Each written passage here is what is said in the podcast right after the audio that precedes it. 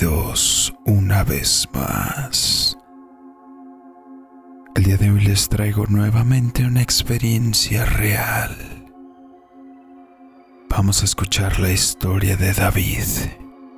Pónganse los auriculares, suban el volumen y apaguen la luz, porque están a punto de escuchar historias y relatos en el umbral de la noche. Comenzamos.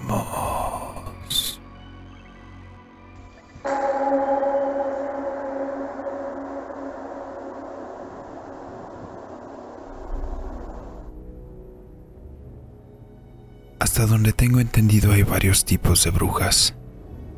Aquellas que tienen su poder de manera innata y las que lo buscan a través de pactos y rituales dedicados a entidades demoníacas. Un amigo me dice que lo que me pasó en mi infancia fue provocado por una bruja, una de las que hace rituales y pactos demoníacos. Todo empezó cuando tenía como 5 o 6 años de edad. Vivíamos en una casa a las orillas de la ciudad para aquel entonces, lo que se consideraba las orillas para esos días no había tanto volumen de población y era muy común que hubiera a lo mucho 10 casas en cada manzana. Vivíamos en una casa bastante grande en comparación con lo que se puede encontrar hoy en día a las orillas de la ciudad. En la planta baja estaban las áreas comunes, comedor, cocina, sala y un cuarto que mi padre utilizaba como oficina.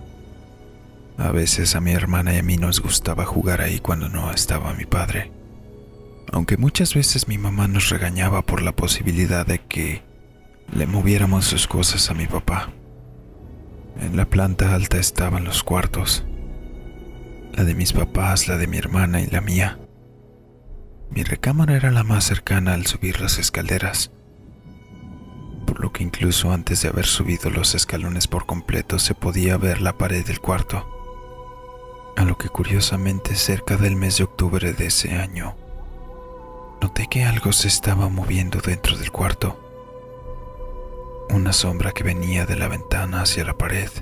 Al principio no le di mucha importancia ya que en la parte de fuera de la casa había un árbol cruzando la calle, por lo que pensé que por la posición del sol la sombra estaba reflejándose en el interior del cuarto.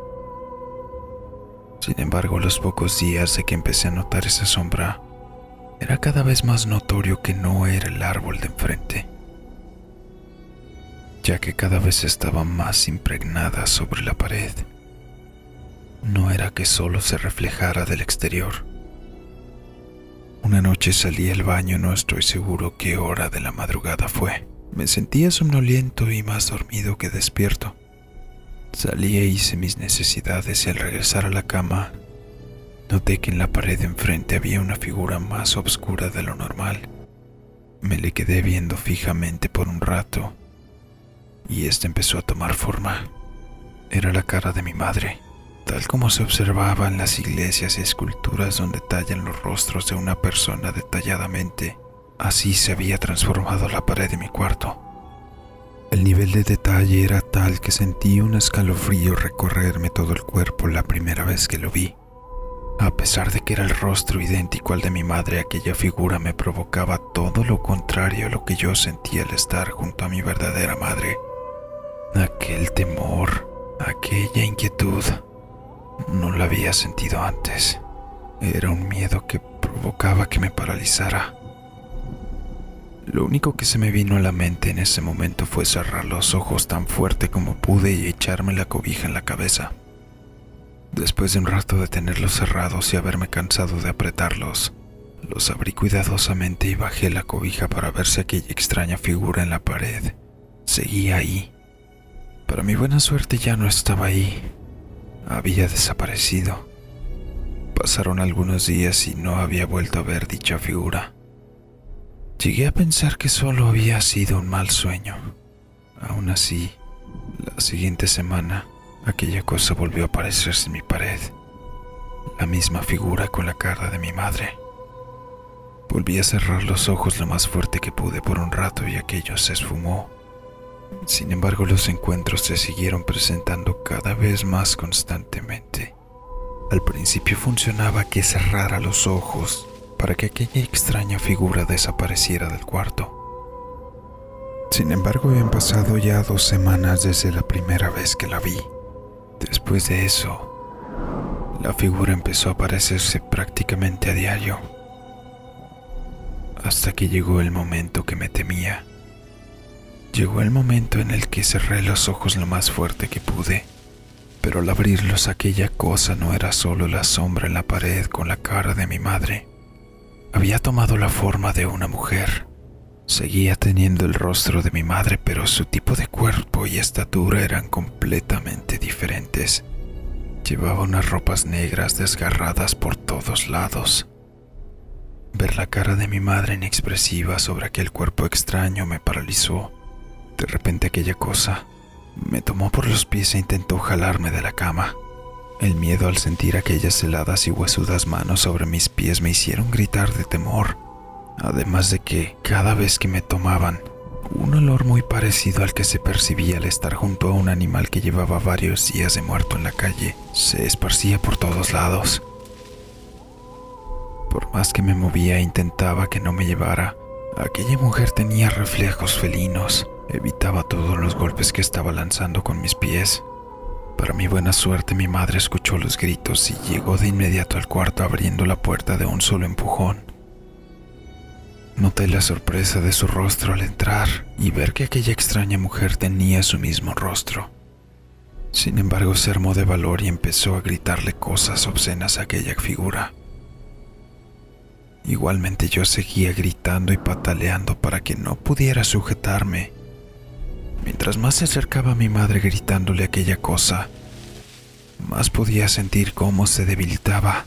Empezó a desistir en tratar de agarrarme los pies cuando mi madre estaba prácticamente a su alcance, la mujer dio un salto sobre la ventana, convirtiéndose en una especie de ave negra de gran tamaño, rompiendo los cristales de la ventana y volando hacia el horizonte a mitad de la noche. Después de un rato le perdimos de vista.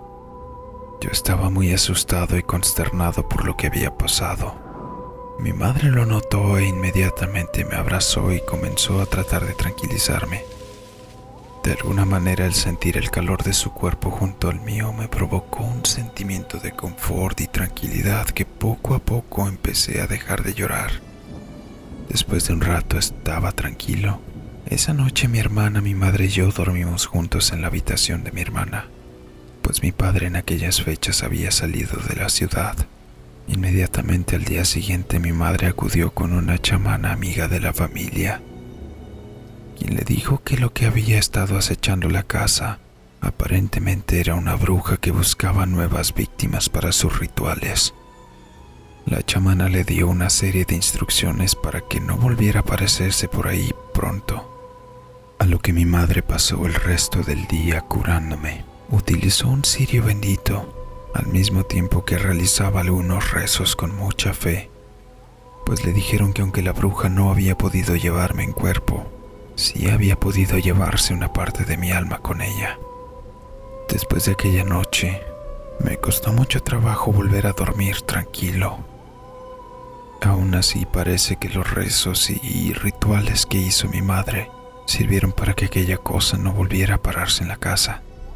Para mi mala suerte cada vez que hablo sobre el tema no puedo quitarme de la cabeza la expresión de esa figura en la pared con la cara de mi madre y de sus heladas, huesudas y apestosas manos de bruja cuando trataron de llevarme con ella.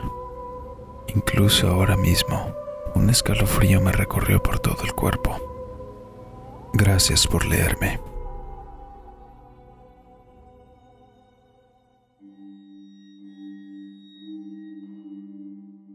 Y así llegamos al final de esta historia una experiencia traumática y aterradora la que vivió David en su infancia.